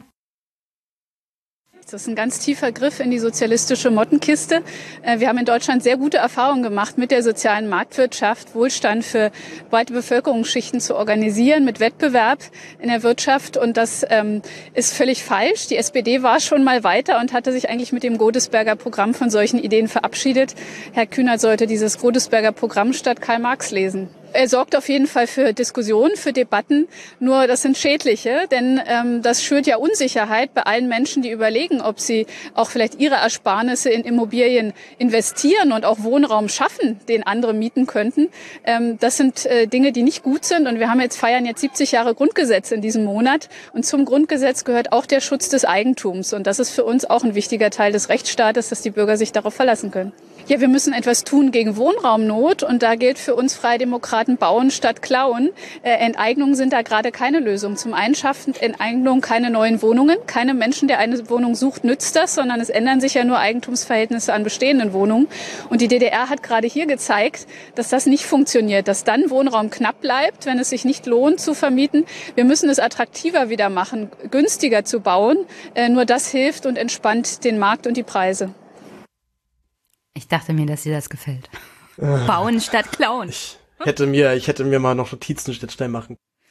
Ich hätte ja fast noch in den Clip reingeredet, aber ich muss noch kurz äh, darauf hinweisen, dass sie kommt, sie kommt aus Königs Wusterhausen und der Berliner nennt es immer nur verachtend KW. Ja, ich weiß, also. ich habe in KW studiert.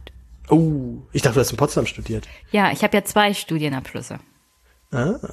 Also, ah ja, stimmt, doch richtig. Jetzt, ja, jetzt klingt es wieder. Ich bin Politikwissenschaftlerin und, und Diplom-Finanzwirt. Ja, nicht schlecht. Und äh, da die Uni für gehobenen Dienst in KW ist. Ja, ich habe es auch nur KW genannt. Ja, was mich, was mich halt immer bei solchen Aussagen, also ich kann dieses, dieses Marx-Bashing echt nicht mehr hören. So, also vor allem so, sie ist eine Marx-Expertin, so sie ist eine Karl Marx. Naja, eh, also das dann, dann noch noch viel schlimmer. Also wer sich wirklich mal eingehend mit der Literatur beschäftigt hat, wo, wo ich mich jetzt auch gar nicht so dazu zähle, ich habe vielleicht zwei, dreimal im Seminar Marx gelesen, äh, aber hab immer gemerkt, okay, hier ist auch auf jeden Fall auch jemand für jemand was drin, der jetzt nicht irgendwie super links ist. Also man kann das auch einfach nur als rein philosophischen, staatsphilosophischen Text lesen und dann seine wahre Freude dran mit haben. Aber dieses, also dieses Heranziehen von Karl Marx als Ikone für so billiger, billiger linker Scheiß oder wird ja auch dann gerne so als, als Altbacken auch dann dargestellt. Ähm, also sorry, dann sollen die wirklich mal lesen und feststellen, dass es dann doch überraschend aktuell ist und die, die heutigen Probleme immer noch damals von ihm sehr gut analysiert worden sind. Ja, und vor allem, weil die DDR ja nicht zwangsweise auch damit was zu tun hatte, was Karl Marx aufgeschrieben hat. Ganz im Gegenteil. Also, also äh, DDR und die Ideologie von Marx passen so überhaupt nicht richtig zusammen. Null. Und, also und, und die FDP und diese Neoliberalen sagen immer, ach, Karl Marx und die DDR und uh, ja, ich glaube, also Wohnraumknappheit war, glaube ich, nicht so ein Problem in der DDR. So auch nicht, dass es zu teuer war. Das meinte ich, glaube nee. ich, dass es eher ein bisschen zu billig war. Also das es halt war, es war zu billig. Und da hat sie schon recht, deswegen hat ja kaum jemand gebaut. Wohnraumknappheit war tatsächlich ein Problem. Ah ja, okay. Ja, das kann, das kann ich sogar noch aus eigener Erfahrung, also nicht, also Familienerfahrung. Als ich geboren wurde, waren meine Eltern nicht verheiratet, was dazu führte, dass sie in einer Einzimmerwohnung praktisch hausten, wo mein Kinderbettchen drin stand und ihr Bett und das war's. Und deswegen habe ich die meiste Zeit meiner frühen Kindheit auf dem Land bei meinen Großeltern verbracht, weil meine Eltern keine vernünftige eigene Wohnung hatten. Und dann haben sie später geheiratet und dann haben sie erst eine vernünftige Wohnung zu, also zugerechnet bekommen sozusagen. Und ich weiß von Fällen von jungen Menschen, die dann ältere Rentner oder Rentnerinnen geheiratet haben, nur um eine Wohnung zu kriegen.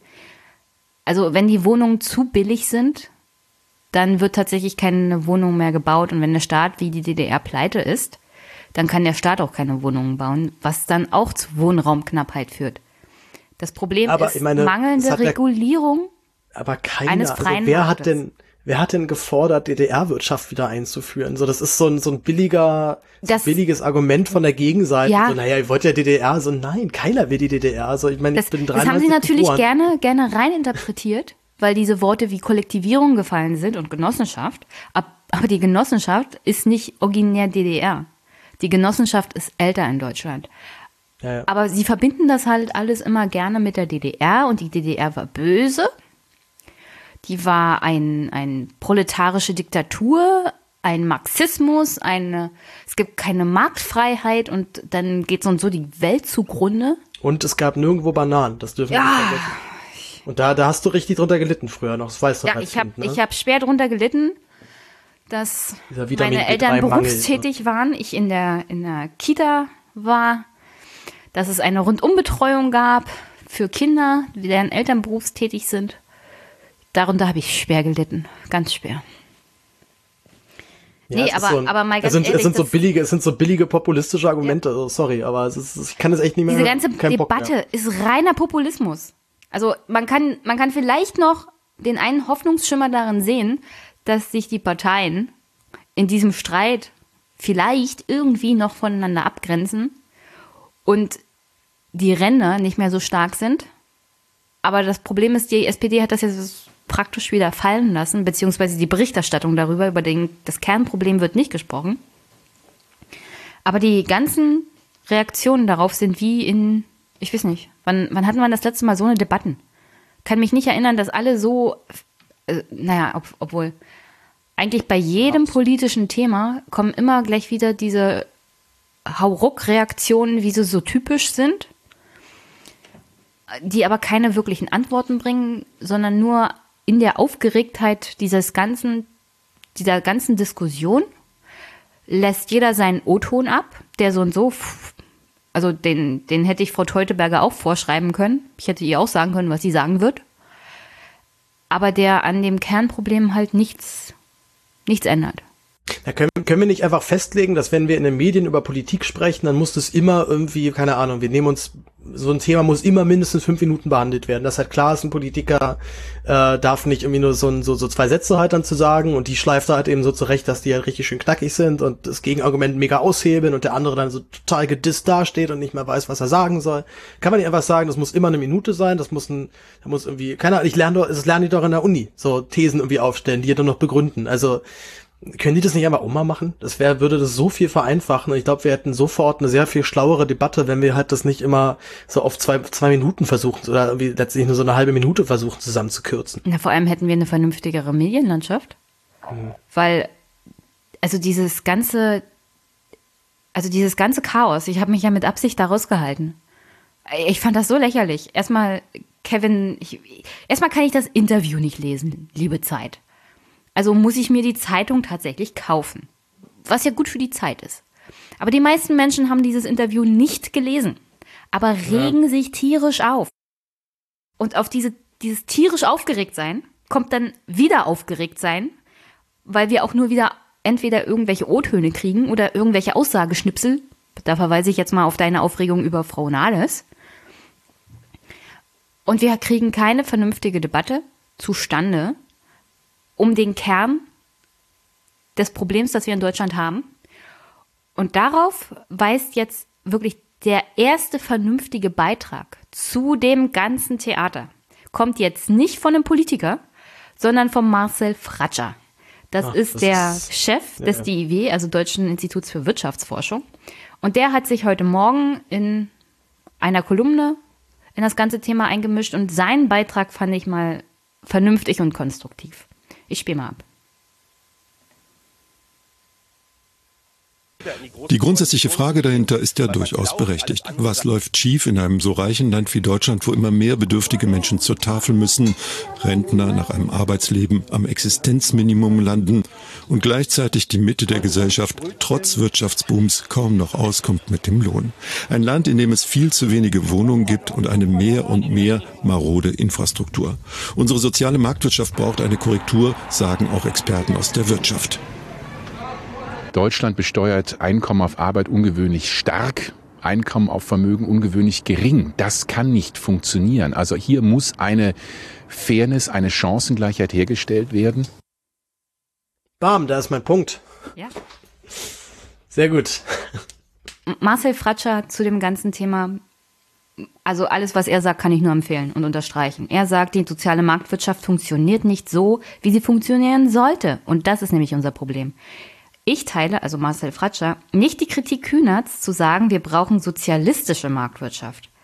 Aber es gibt viel Missbrauch in der sozialen Marktwirtschaft, wenn man sich die Diskussion um Mietpreise und Wohnungsmarkt anschaut. Und da hat er recht. Das Leistungsprinzip, das hier in diesem Land seit 1990 propagiert wird, das existiert praktisch nicht. Wenn du was leistest, wenn du arbeitest, so, das Problem unserer aktuellen Gesellschaft ist doch seit 20 Jahren eigentlich, arm trotz Arbeit. Fratscher bringt auch an, also er fordert eine bessere Kontrolle und Regulierung und bessere Regeln für diesen wirklich völlig entfesselten Kapitalismus und Markt, weil die Idee ist ja, sowohl bei SPD als auch bei CDU und bei FDP so und so, der Markt regelt das schon. Aber allein an dem Wohnungsmarkt sehen wir, der Markt regelt gar nichts. Wenn du ihm nicht Grenzen aufzeigst, dann läuft er davon wie ein galoppierendes Pony und trampelt alles nieder, was sich in seinen Weg stellt. Und das musst du halt einzäunen. Also Fratschers Hauptkritik ist nicht nur der steigende, also die steigenden Mieten, sondern auch dieser völlig entfesselte Niedriglohnsektor, den wir hier geschaffen haben, dank der SPD. Und die, der einfach nur zu steigender Armut und zu der Vergrößerung der Schere zwischen Arm und Reich führt. Er kritisiert, dass wir seit Jahren eigentlich eine Steuerreform hätten machen müssen, was wir nicht tun. Was Deutschland tut, ist nämlich Einkommen auf Arbeit extrem hoch besteuern im Vergleich zu anderen nationalen Staaten. Im Vergleich dazu besteuern wir Vermögen praktisch gar nicht. Und das sagt Mats, Ma, Marcel Fratscher. Also der Chef des Deutschen Instituts für Wirtschaftsforschung. Der ist ja jetzt nicht gerade ein Sozialist, würde ich mal sagen. Ich würde einfach eher vorstellen, dass wir einfach solche Debatten nur noch wissenschaftlich ja. führen und Politiker da rauslassen, ja, die labern. Bitte, bitte nur noch, bitte nur noch Marcel Fratscher interviewen. Ja. Andrea und Kevin bitte nicht mehr ans Mikro lassen und Frau Teuteberg so und so nicht. Die sowieso nicht, ja. Ja. Aber kann, kann nicht jemand mal den Marcel Fratscher vors Mikrofon holen und sagen, jetzt erzählen Sie uns mal, wie machen wir das denn jetzt? Ja, ich, ich finde ich finde es halt einfach gerade so spannend, dass wir so in so einer Zeit leben, wo ich das Gefühl habe, eigentlich hat die Bevölkerung schon ziemlich gut verstanden, was die Probleme der Zeit sind. Ja. Also jeder, jeder erfährt es ja am eigenen Leib und selbst wenn er, also klar, die Supervermögenden, die erfahren es dann vielleicht nicht mehr so, weil die auch nicht mehr in Kreisen verkehren, ähm, die solche Alltagsprobleme haben, wie halt, ich finde keine Wohnung oder die, die ich habe, kann ich mir eigentlich nicht leisten und ich mache hier echt einen wichtigen Job, was ich sei als Krankenschwester, Polizist, also Jobs, den, auf den alle, ähm, den, auf den, auf die alle letztendlich angewiesen sind, verdienen damit aber einfach nichts oder viel zu wenig. Und in der Politik ist das aber noch nicht angekommen. Also Politisch ist man immer noch der Meinung, der entfesselte Markt oder der freie Markt sorgt immer für alle. Und das ist ja eine ernste, eine ernste, tiefe Überzeugung. So, ich glaube ja nicht, dass die da sitzen und halt sich das, und das Geld sehen und sich total, total cool finden, wie, wie dumm die Leute alle sind, dass sie sich so, so haben verarschen lassen. Das glaube ich schon, dass das ein, ähm, dass das schon tiefe Überzeugung ist, dass wenn der Markt halt nur frei arbeitet, dass es dann automatisch immer allen gut geht. Hm. Aber wir hatten jetzt 15 Jahre lang mitbekommen, dass es eben halt für Fahrbereiche einfach nicht gilt. So. Ähm, und es wird, naja, glaube ich, noch ein bisschen dauern, bis wir. Freiheit genau das Komplette Gegenteil. Einsamkeit. Nee, Das ist komplette Einsamkeit irgendwann. Absolute Freiheit eines Marktes sorgt für Monopolisi Monopole. Und wozu das führt, wissen wir ja alle. In Amerika die Monopolisierung vom Öl hat dazu geführt, dass der Staat eingreifen musste und das zerschlagen musste, weil so viel Macht und Geld in der Hand von einer Person oder einer Familie bringt absolute, also ist ja auch nichts anderes als eine Diktatur. Und das kann ein Staat, ein demokratischer Staat gar nicht zulassen. Das ist eine Oligarchie letztendlich. So, die, die Macht und die, die Macht konzentriert sich auf wenige ganz oben. Ja, in, in diesem Fall ist es natürlich eine Oligarchie, aber mein Beispiel bezog sich auf den Ja. Ölmarkt in Amerika im 19. Jahrhundert und das war dann fast in einer Hand. Aber wie gesagt, Ja, nur wie kriegen wir dieses Mantra, freier Markt ist sofort gut für alle aus der Politik wieder raus? ich Also weiß nicht, wie kriegen wir es aus der Bevölkerung raus? Weil ich glaube, ich glaube, in der Bevölkerung ist es halt, also da dringt es schon in vielen Bereichen, glaube ich, echt gut durch. Also ja, aber wenn du die Future, Debatte führst, und zwar mit der breiten Bevölkerung und nicht nur mit der jungen Bevölkerung, ja, ja, dann heißt es, na ja, aber was ist denn mit meinem Häuschen und was ist denn mit meiner Zukunft und ich will ja auch noch was werden. Also dieser American Dream Gedanke, den du ja nur haben kannst, wenn du schlafst, wenn du schläfst, weil in der wa- wahren Welt gibt's den nicht. Der ist hier so verfestigt. Also vor allem in bestimmten, also ich würde mal sagen im Westen. ja. Weil ja, wenn ich mit sagen. meinen Eltern rede, die hätten nichts dagegen, wenn der Staat nochmal, also oh. Wir, Ja, die um kennen ehrlich das ja zu sein, auch noch eher. ja, so, in, in der DDR haben sie auch ganz gut gelebt.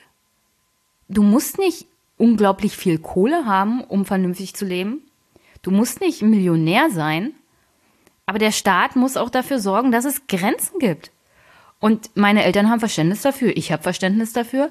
Ich kenne aber auch einige junge Leute, die dafür kein Verständnis haben. Die sagen, na, ich bin jetzt hier selbstständig und ich will nicht, dass sich irgendjemand einmischt. Und wenn der Staat kommt, wird's ja bürokratisch. Also, also ich sehe nicht, ich, ich sehe nicht in der breiten Bevölkerung, dass sich das schon so durchgefressen hat, dass es richtig sein kann, dass man bestimmte Marktfreiheiten einfach mal begrenzt. Ich würde die Leute einfach alle mal geschlossen nach Südamerika schicken. So, da können die mal die Erfahrung machen, was so passiert, wenn der Staat kommt. Da wird sich bürokratisch, da wird's aggressiv oder sonst irgendwas. Also Du es weißt aber, okay du weißt, hier. Also also du weißt aber, was ich meine mit, wenn der Staat kommt im Bereich Ja, von dann- Wirtschaft und da ist der Staat einfach Dann wollen die abwesend. wieder deregulieren und sich einmischen und oh, dann wird's so kompliziert. Ja, ja, es ist halt immer so, und es wird so kompliziert dann so. Also so ein Ja, klar wird's kompliziert, weil, weil bestimmte Verwaltungsabläufe damit zu tun haben, weil die Verwaltung sich an Regeln halten muss und äh, ja, aber wenn so die Auswahl zwischen kompliziert oder ungerecht. So such dir Ja. was aus, was dir lieber ist. na, ich hätte es lieber gerecht und dann wird's halt kompliziert. Aber damit muss man dann Genau. auch umgehen können. Genau. Also wir, wir können halt nicht beides haben. Also gerecht und unkompliziert geht in der Regel nicht. Außer bei der Bodenwertsteuer. Aber dafür will sich ja keiner einsetzen. Ja, mit so einem Scholz da oben. Das wäre jetzt, also der, der Name ist jetzt auch fast gar nicht gefallen, obwohl er auch. Ähm, Schäuble? Äh, ach ja, richtig, Wolfgang. Nee, wie heißt er nochmal? Olaf, Olaf Schäuble. Äh, der ja eigentlich, das sagt ja auch Stefan immer, der eigentliche Chef dort in dem Laden ist. Also der bestimmt letztendlich die dicken Dinger und quatscht sich halt intern nochmal mit Gabriel oder mit, Aber mit Carsten wem nochmal ab. redet der denn? Der ist doch auch so völlig lahmarschig. Also jedes Mal, wenn ich, Ich nicht. Jedes Mal, Also, wenn ich den sehe, denke ich, der schläft doch gleich ein. Weiß der überhaupt, wo er ist? Na, ich habe vor allem das Gefühl, dass die eigentlich alle nicht so richtig wissen, was sie da noch machen. Also die SPD hat sich ja da irgendwie mit äh, mit mit ganz komischen Wendungen und Ver Verdrehungen ja noch irgendwie in diese GroKo geschummelt. Und ich habe so langsam das Gefühl, dass die selber jetzt schon merken, eigentlich, was machen wir jetzt hier eigentlich hier? Also warum, warum? Und sie, sie gucken immer noch, wie kommen wir jetzt hier raus? Ja, das, also das, das, äh, jetzt, äh, um halt auch dann so einen Blick auf die Europawahl zu werfen. Ich habe ja selbst nachgeguckt, ähm, weißt ja, du ich noch, würde, was die. ich, ich würde ja vorschlagen, wir müssen das einen anderen Tag machen, weil wir haben jetzt schon wieder eine Stunde und ich habe mir vorgenommen, nichts mehr über eine Stunde zu machen. Ach so. Ja, dann lass noch ganz kurz, so zumindest so einen Ausblick, zumindest, was Ja. du, was du von der Wahl erwartest. Wir können es ja so ein bisschen, bisschen Wir, kurz wir halten. machen auf alle Fälle noch eine Folge zur Europawahl. Ja. Wenn ja. du Das Zeit ist ja nicht mal so viel, es ist ja nicht mehr so viel, so viel ähm, Zeit bis dahin, ne? Nee. Also ist ja auch schon irgendwie in drei Wochen. Ja. Also Was ich, wir erwarte können ja so einen ich? kurzen, Was wir können ja so einen kurzen Ausblick machen, weil eine Sache, die ich, die mir gar nicht so bewusst war, das letzte Mal Europawahl war ja 2014. Ja. Rate mal, was die SPD da hatte in Prozent. Oder weißt du's? Ich weiß es, 27,3 Prozent. Ja, okay, gut. Ja, also ich, ich, ich war so huch, das ist ja, das ist ja richtig viel. Also, ist man ja, gar nicht mehr gewohnt. Hatte auch nur 30. Naja, also die haben, die haben ja auch nicht eingesteckt. Aber ähm, ich find's jetzt halt krass, weil die Prognosen gehen ja alle so vielleicht mal 18, 19, viele aber auch Das so aber Richtung schon 15 viel. Prozent. Ähm, ich frage mich halt eben wirklich, wie diese Partei das schaffen möchte, ein Ergebnis, was auf jeden Fall unter 20 Prozent liegen wird, als als so also so zu verkaufen, um halt zu sagen, wir bleiben aber weiterhin in dieser GroKo. Also entweder planen die jetzt halt eben schon aus der GroKo auszusteigen, weil sie halt genau wissen, das können wir keinem mehr erklären, dass wir hier noch weiter drin sind. Oder sie, oder sie fahren es halt dann komplett in den Dreck. Und dann, also dann, dann, dann kann es vielleicht, also vielleicht noch dieses Jahr, dass die Partei dann einstellig irgendwie wird. So, das sehe ich durchaus kommen oder sehe ich durchaus als realistisch an. Also, die Europawahl. Wie gesagt, wir machen dazu noch eine extra Folge, aber ich habe die SPD aufgegeben. Ich bin der Meinung, die wissen gar nicht mehr wohin mit sich selbst. Sie haben immer noch nicht diese Erneuerung geschafft. Haben sie auch nicht Sie sind, versucht. sie sind äh. auf Gedeih und Verderb mit dieser GroKo verbunden und kommen da einfach nicht raus. Sie haben, sie haben den Absprung verpasst. Also Maßen war eine gute Absprungsmöglichkeit, aber das haben sie einfach nicht auf die Reihe gekriegt. Jetzt haben sie das Problem, dass die CDU eine Kanzlerin hat mit Angela Merkel und eine Vorsitzende mit AKK. Angela Merkel tritt überhaupt nicht mehr in Erscheinung. Also sie ist sozusagen jetzt Außenministerin, reist überall rum, regieren tut sie nicht mehr, außer der SPD zu sagen, nee, so machen wir das nicht. Das, das, dazu kommt sie noch. Ähm, aber das ist alles, was Angela Merkel macht. Sie tritt nicht in Erscheinung, sie ist nicht bei der Europawahlkampagne der CDU dabei. Gleichzeitig verliert AKK anscheinend an Rückhalt. Aber sie kann ja auch nicht so gut auf, auftreten im Vergleich zu der Kanzlerin. Also diesen Kanzlerinnenbonus hat sie einfach nicht. Und die, äh, die parteiinterne Kritik ist ja immer noch da ähm, bezüglich, wir möchten mehr Wirtschaftsliberalität. Deswegen hat AKK ja jetzt dieses Klimaabkommen mit, den, mit der SPD sozusagen aufgekündigt und gesagt, nein, keine CO2-Steuer. Finde ich interessant, dass AKK das gemacht hat, weil die Kanzlerin ist ja dafür eigentlich zuständig.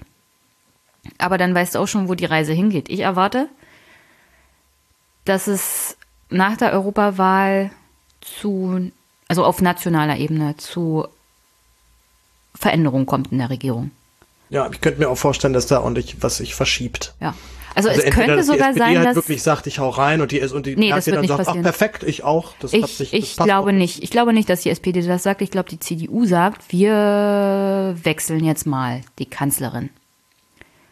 Oder wir wechseln jetzt mal die Minister. Aber die SPD wird niemals abspringen. Eher Glaubst gibt- du nicht? Nee.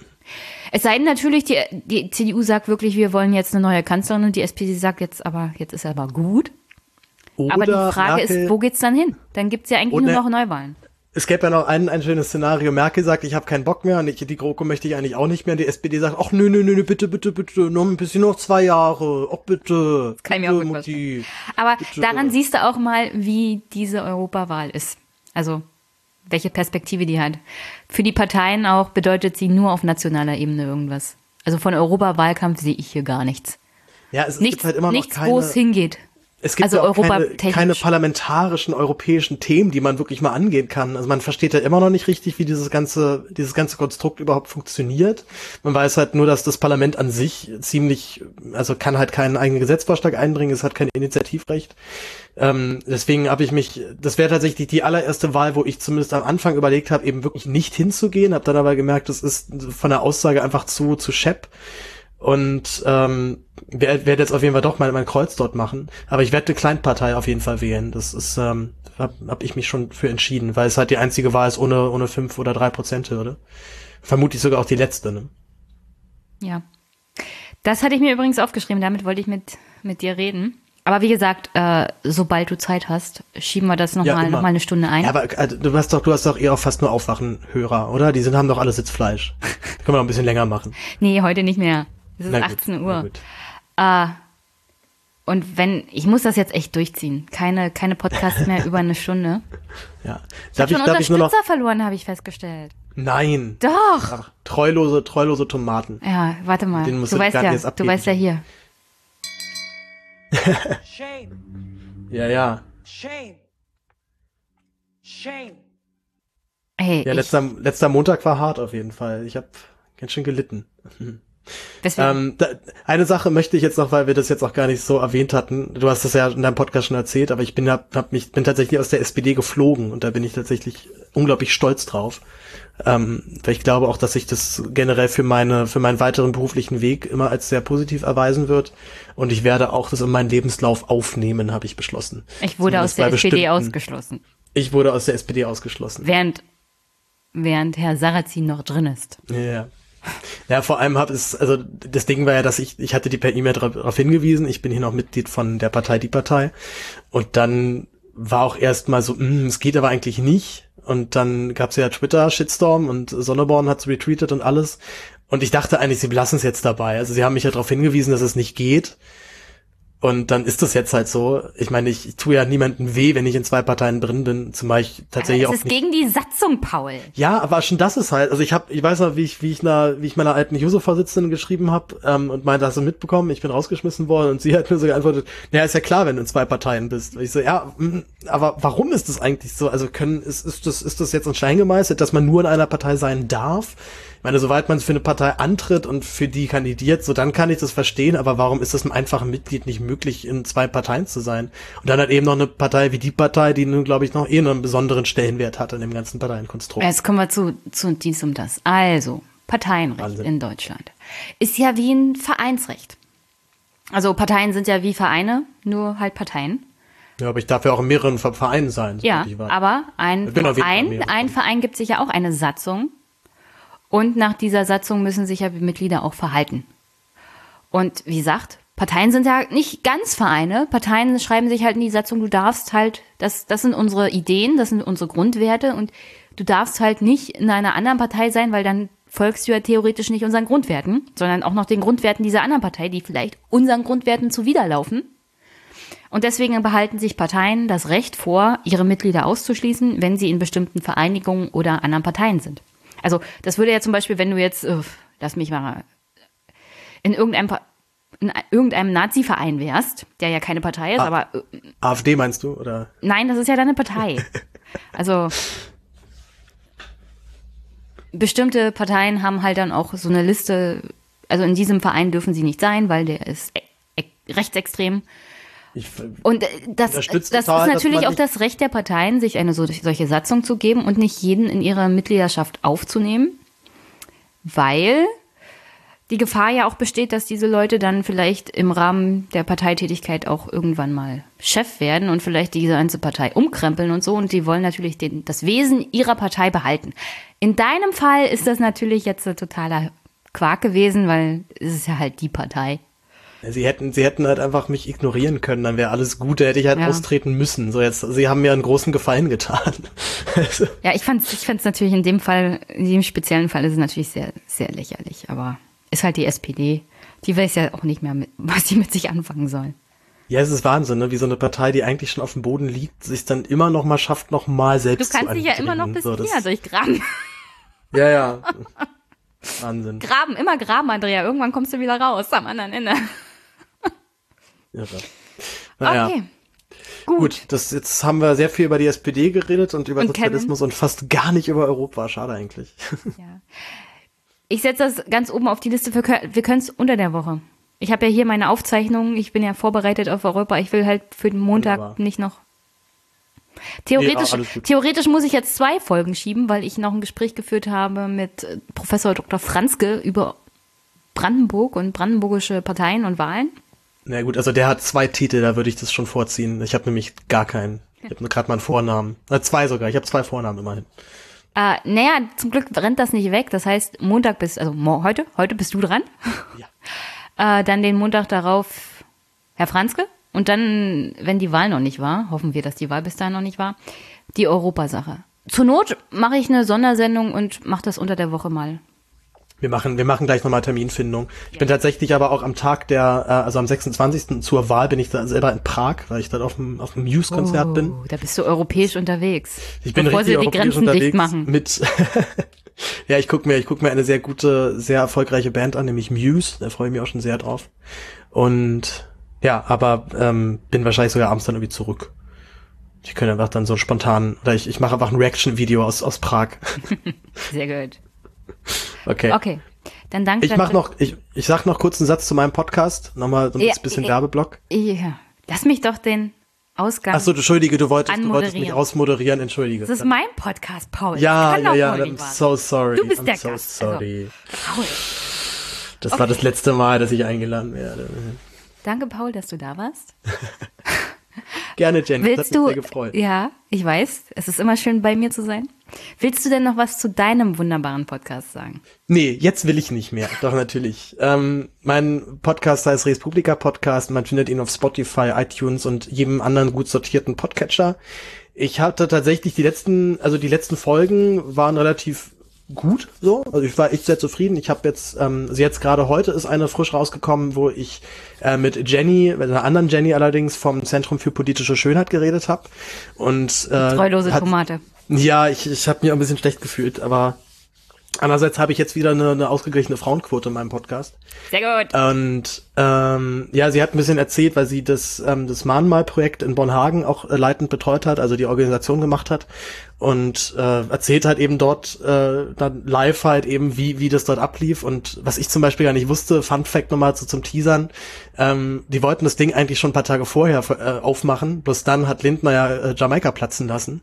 Und dann war halt direkt die Ansage von oben, okay, wir müssen noch ein paar Tage warten, sonst, sonst, äh, sonst senden wir halt einfach so in so ein, in so ein, in so ein Funkloch irgendwie rein.